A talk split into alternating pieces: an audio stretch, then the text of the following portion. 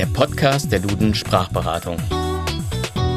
Folge 35 Merkel-Reise oder Reise Merkels.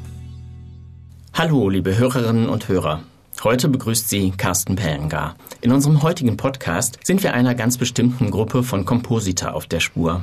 Das heißt, einer bestimmten Art von zusammengesetzten Substantiven und dazu befragen wir Evelyn Knarr von der Duden Sprachberatung.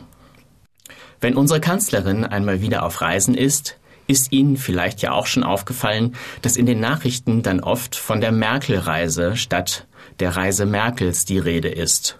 Oder zum Beispiel auch von der Moskau-Reise der Kanzlerin statt von der Reise der Kanzlerin nach Moskau. Frau Knarr, was ist denn aus sprachlicher Sicht von solchen Bildungen zu halten?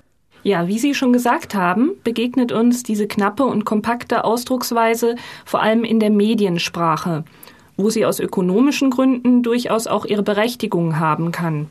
Gerade in Schlagzeilen oder Überschriften muss ja auf sehr kleinem Raum ein Höchstmaß an Informationen untergebracht werden.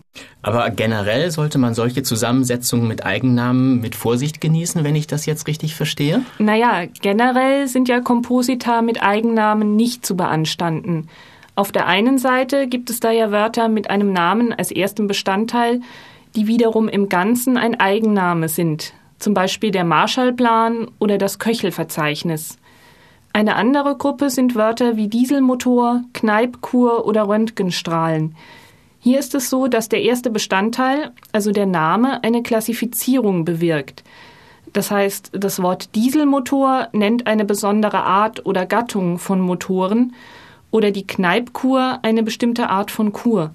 Mhm, ich verstehe. Im Fall der Merkel-Reise oder Moskau-Reise sieht das dann natürlich anders aus. Ja, genau. Solche Bildungen bewirken ja eigentlich das Gegenteil, nämlich eine Individualisierung.